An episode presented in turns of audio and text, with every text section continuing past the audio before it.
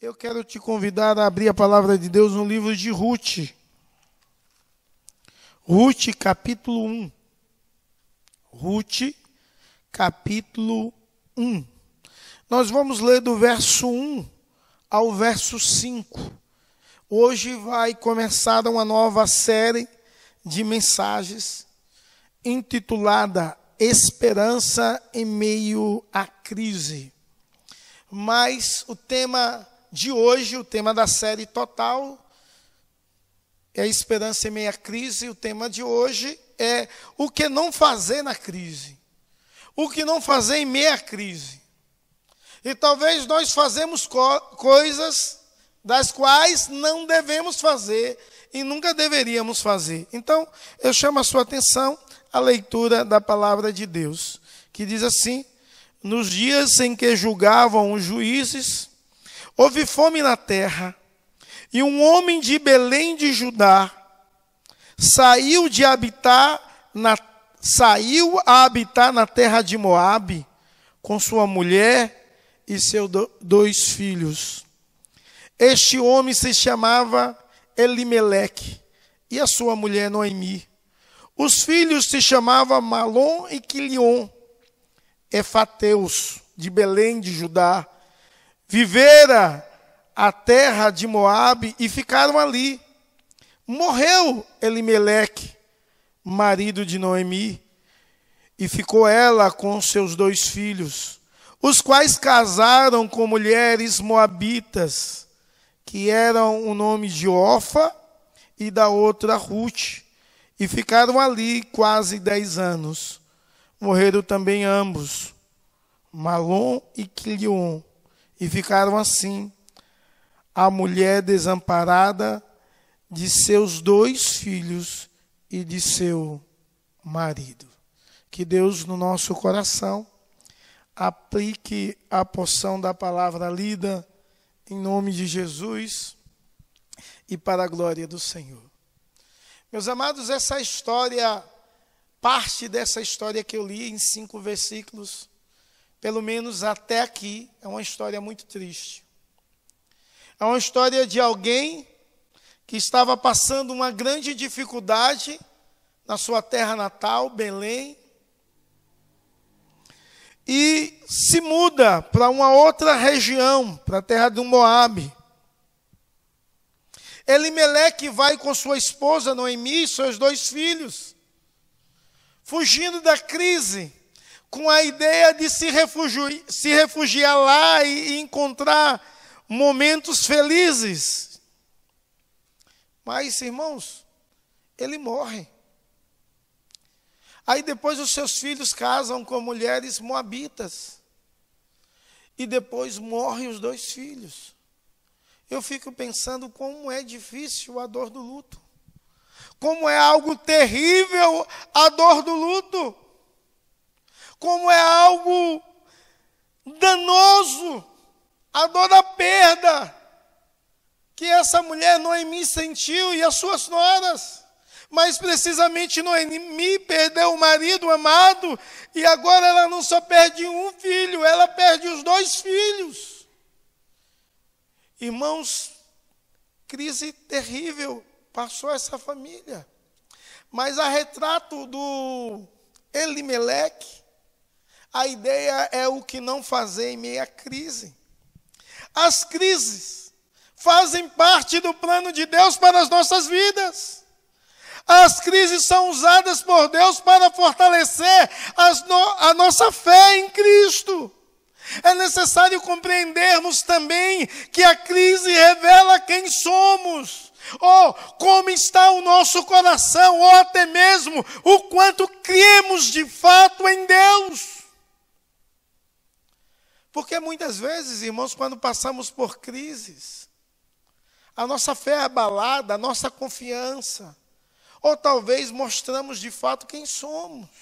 Alguém que não depende não confia em Deus totalmente, em toda e qualquer situação. Mas a crise não só revela quem somos, a crise revela quem é Deus. E em meia crise precisamos ver o quanto Deus é bom. O nosso Deus é soberano. É um Deus que nos ensina em meia crise a confiar nele, a descansar nele e a experimentar sempre da provisão dele, contínua e diária.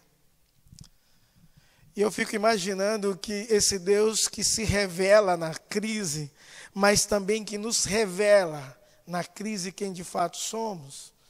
Aí eu me lembro de Jesus Cristo, que é o nosso bondoso Deus, quando ele entrou num barco no lago e ele dormiu. E veio uma tempestade, e os discípulos, aquela crise, revelou quem os discípulos eram. Discípulos que chamaram Jesus de Messias, discípulos que se prostraram no primeiro encontro, ou quando for receber o chamado da fé, se prostraram diante de Cristo, entendendo que Ele era divindade. Em meia crise foi revelado o temor da morte, a agonia, a tristeza, o desespero. Mestre, o Senhor não se incomoda, porque nós iremos morrer nesse barco em meia tempestade. Mas a crise revela quem é Deus. E Jesus Cristo, ali, com todo poder e graça, repreendeu o vento e a tempestade. O máximo desceu. Ele é um Deus de poder, Ele é um Deus de bondade, Ele é um Deus presente, Ele é um Deus fiel, mas em meio a essa crise da qual nós vivemos hoje, como igreja, como povo de Deus no mundo, como você tem se revelado, como tem demonstrado quem você é, alguém que, é, que confia no Deus que acalma a tempestade, no Deus que tem poder sobre o mar, no Deus que tem poder sobre todas as coisas, no Deus que nada, nada foge do seu controle. Você tem visto esse Deus em meio a essa situação? Ou só tem revelado quem é você, alguém sem fé, com medo de morrer, com medo de perecer? Talvez passam muitas coisas na sua mente em um momento de dor e de enfermidade. E algumas delas, se você de fato é crente, você não tem medo de morrer porque você sabe que você vai estar com Cristo. Mas uma das crises que talvez atormenta o meu e o seu coração é como vai ficar a minha família? E eu gostaria de responder isso a você em nome de Jesus. A sua família vai estar continuar, continuar sendo cuidada por Deus. É Deus que irá continuar a cuidar de todos os seus. Então, você e eu precisamos confiar no Senhor continuamente. Quando olhamos esse texto, podemos ver que Elimeleque, com a sua casa, a sua família, ou Noemi, elas sofreram, Noemi sofreu crise terrível. A primeira crise foi a crise da fome. E você vê isso no verso primeiro que eles saem de Belém porque havia fome, faltava pão na casa do pão. A segunda crise, ainda no verso primeiro, que você pode ver, é a mudança. Essa família se muda de uma região para outra. A terceira aqui, crise. Os historiadores dizem que Elimeleque morreu de uma doença. Então, a terceira crise é uma doença que é acometido o chefe de família daquela casa.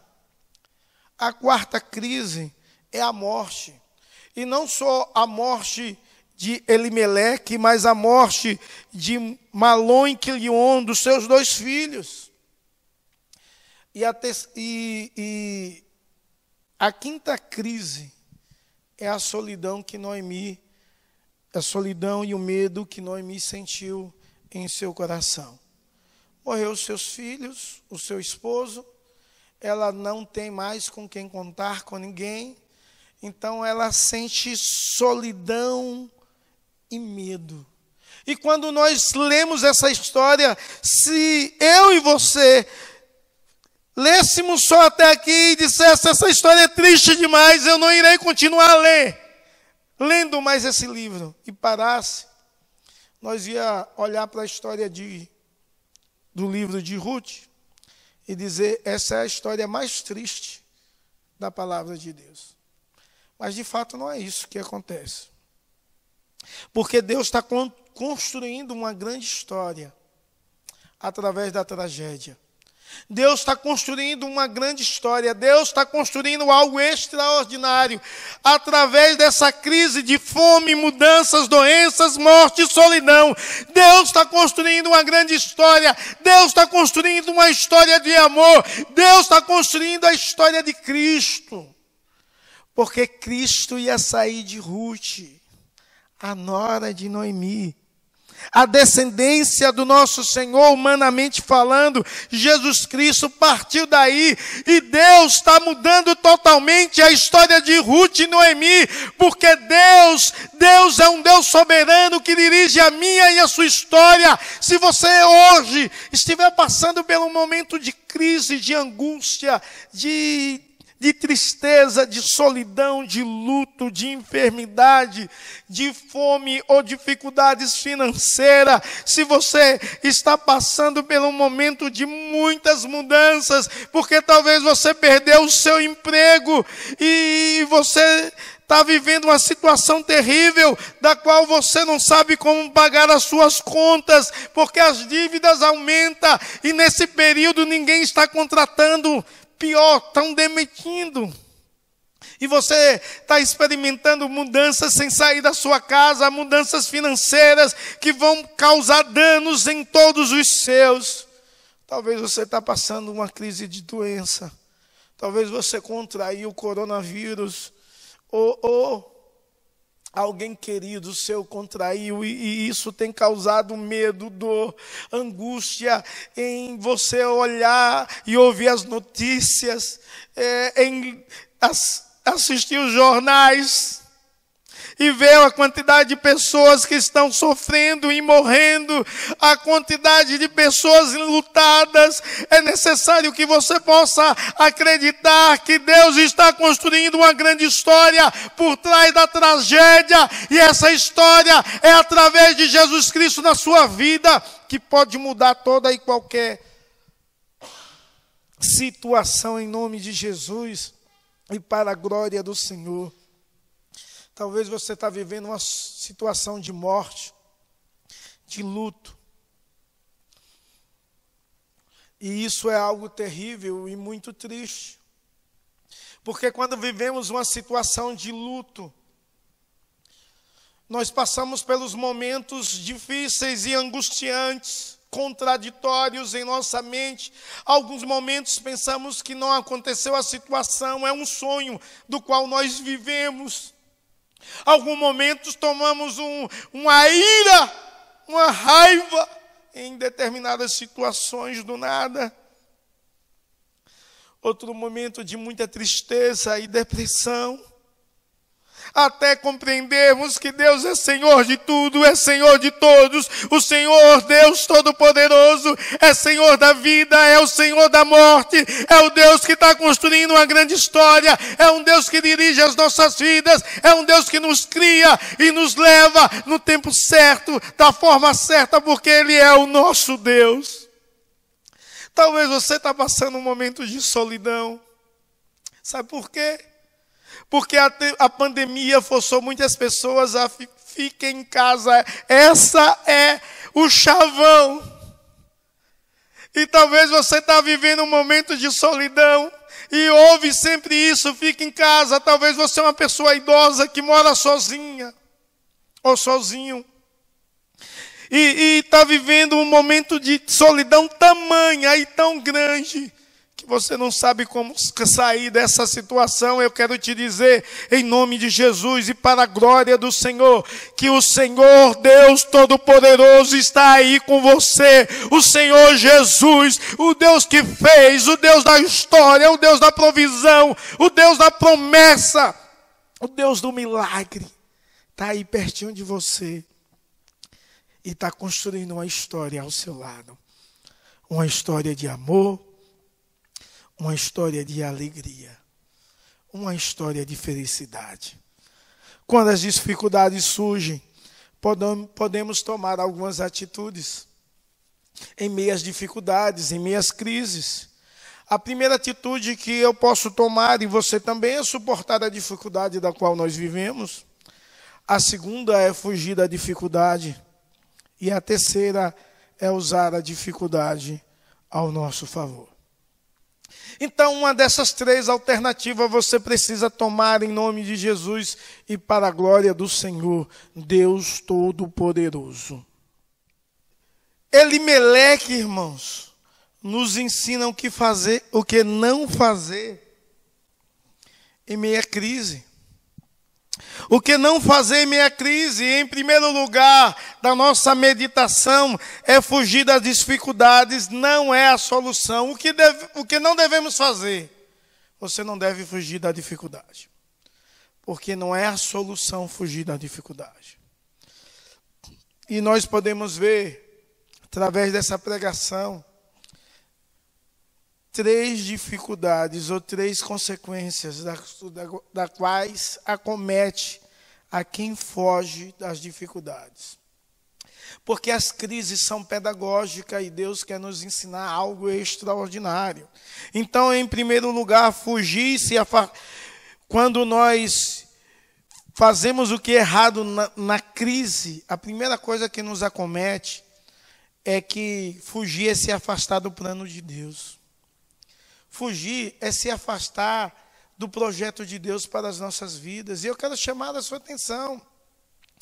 Quando você lê o livro de Josué, o povo de Deus, irmãos, eles tinham, pela glória e a graça de Deus, alcançado a terra prometida. Eles estavam morando agora no livro de Ruth, no livro de Juízes e Ruth, e Ruth eles estavam morando aonde Deus desejava, a terra de Canaã. Quando você lê o verso primeiro, você vê que é nos mesmos dias, nos dias em que julgava os juízes, houve fome na terra. Um homem de Belém de Judá saiu a habitar na terra de Moab. Quer dizer, nesse período, na terra prometida, na terra que Deus tinha prometido e que Deus queria que o povo de Israel morasse. Elimeleque, ele sai de lá. E há uma consequência muito grande em se afastar do plano de Deus. Você sabe qual é o plano de Deus para a sua vida? Você sabe qual é o plano de Deus para a sua história? Mas para aquele povo de Deus, o plano de Deus é que eles ficassem na terra de Canaã, na cidade de Belém. Mas houve uma fome naquele lugar, a crise começou ali.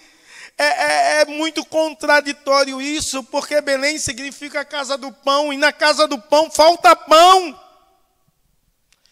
Mas nesse período é necessário lembrar que esse povo, quando nós lemos o livro anterior, o livro de Juízes, e é o mesmo período, esse povo era um povo extremamente rebelde, era um povo que se rebelava contra Deus. Na história de todos os juízes, e aqui é o período, o mesmo período, segundo lemos o verso primeiro, o povo servia ao Senhor, depois o povo caía em pecado de idolatria. Depois vinha a escravidão daquele povo. Aí o povo se arrependia, clamava ao Senhor.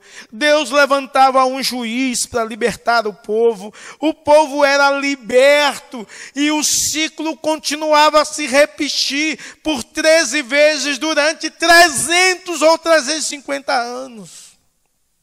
Ruth estava nesse período.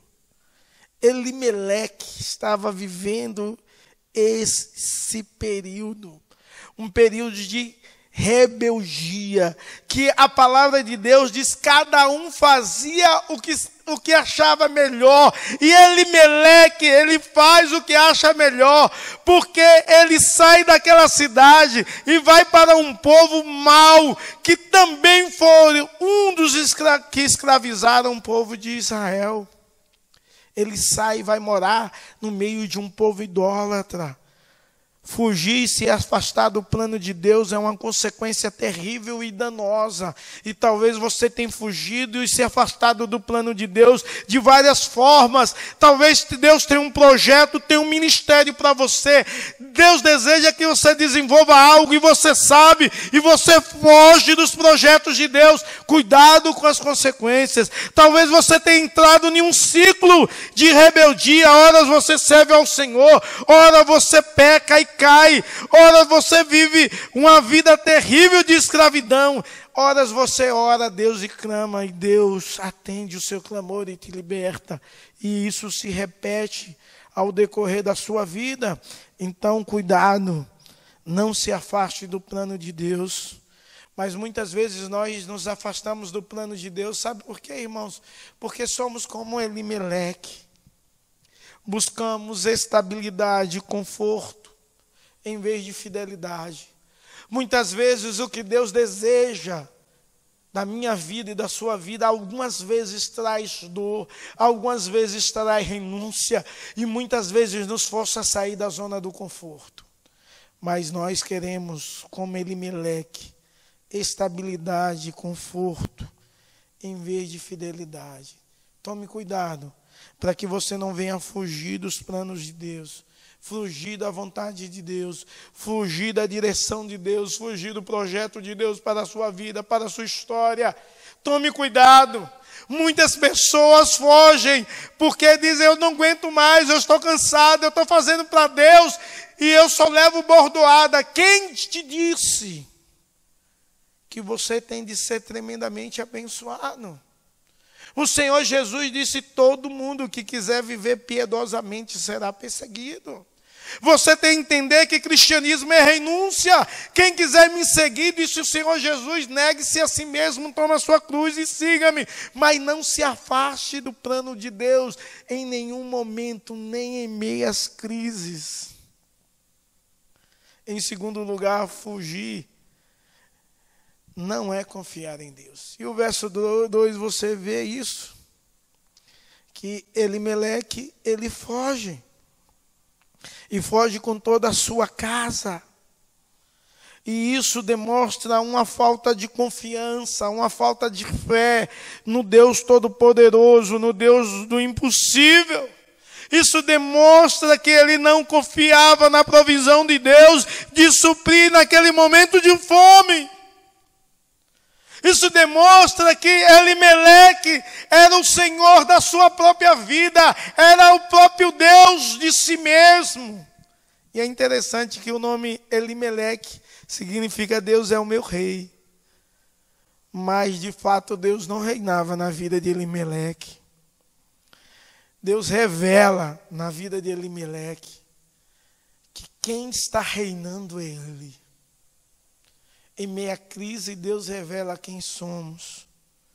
E quando nós fugimos e não confiamos em Deus, demonstramos quem realmente nós somos. Ou quanto o nosso coração acredita no Deus Todo-Poderoso, no Deus do impossível, no Deus que transforma todas as coisas. Como é, meu amado? Minha amada irmã, como é que você está diante da crise? Diante da crise financeira. Qual é a primeira coisa que você corta do seu orçamento? Diante da crise financeira, do desemprego, qual é a primeira coisa que você corta? Tem gente que quando desemprega diz: Eu não vou dar dízimo da rescisão, porque pode me faltar. Tem outros que dizem: Nós estamos vivendo em um momento de crise, vou guardar, porque pode faltar. Você corta. Isso demonstra que você não confia em Deus. Fugir não demonstra não confiar em Deus. Diante da crise do casamento, o que vem primeiro à sua mente? Será se a sua mente vem primeiro? Não, se eu te separar, eu posso me casar com fulano de tal. Eu posso viver assim. A crise revela quem você é.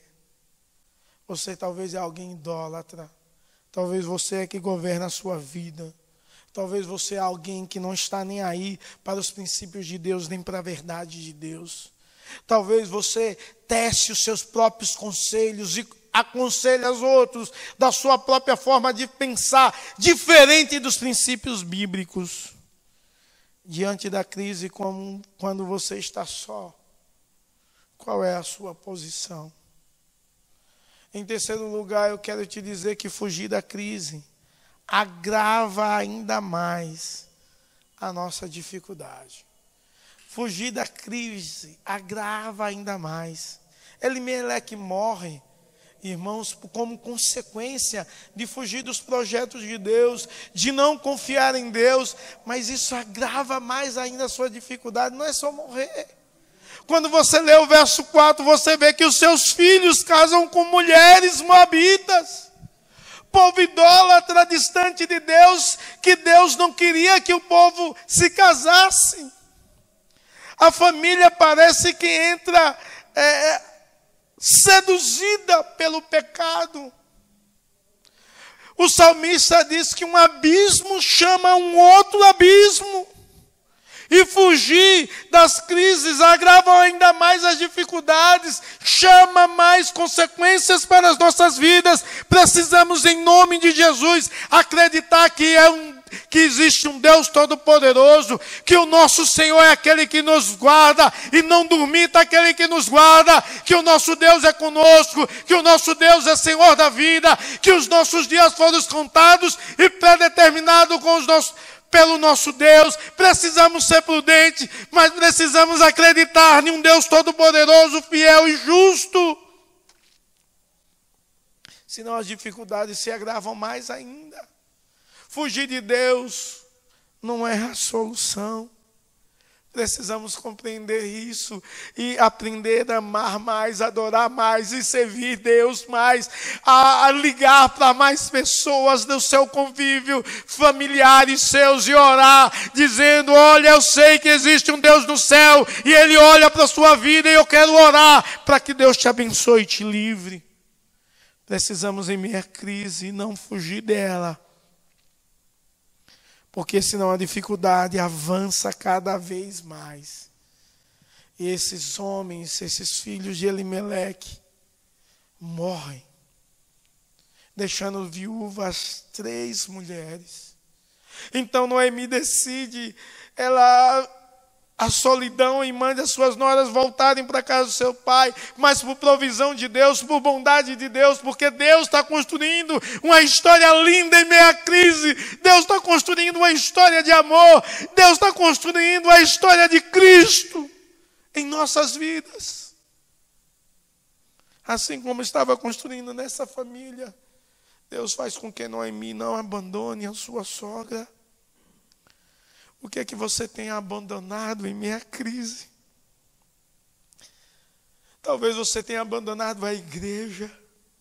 Talvez você quer abandonar o seu casamento. Talvez você quer abandonar a vida de fidelidade.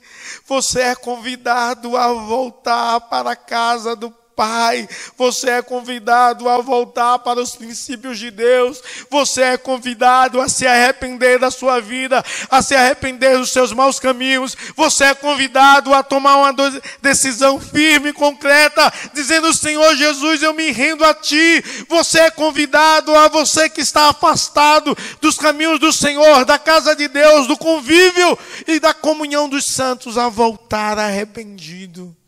Porque Deus está aqui. Deus está aí onde você está agora. E Ele quer ouvir a sua oração.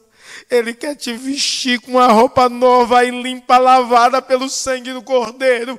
Ele quer colocar um anel no seu dedo de filiação de filho, dizendo: Você é meu filho. Você estava morto, mas agora reviveu pelo poder da palavra. Você estava perdido e foi achado porque eu te amo. Deus aguarda a sua volta. Deus espera o seu retorno. Precisamos entender e ficar diante dos projetos de Deus e entender que há consequências danosas quando fugimos das crises.